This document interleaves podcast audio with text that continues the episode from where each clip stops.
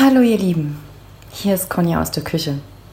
Ich wasche gerade ab und bin voll in meinem Element denken, vorstellen, aufblühen und ähm, tausche mich da mit jemandem aus. Es geht ums Heiraten.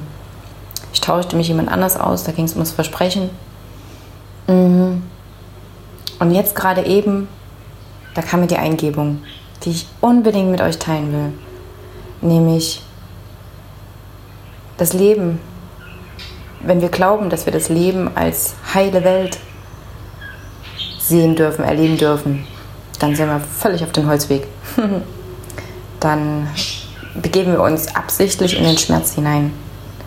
Aber wenn wir verstehen, begreifen, fühlen, sehen, hören, dass die Welt eine heilende Welt ist, dann begeben wir uns aus dem Schmerz heraus.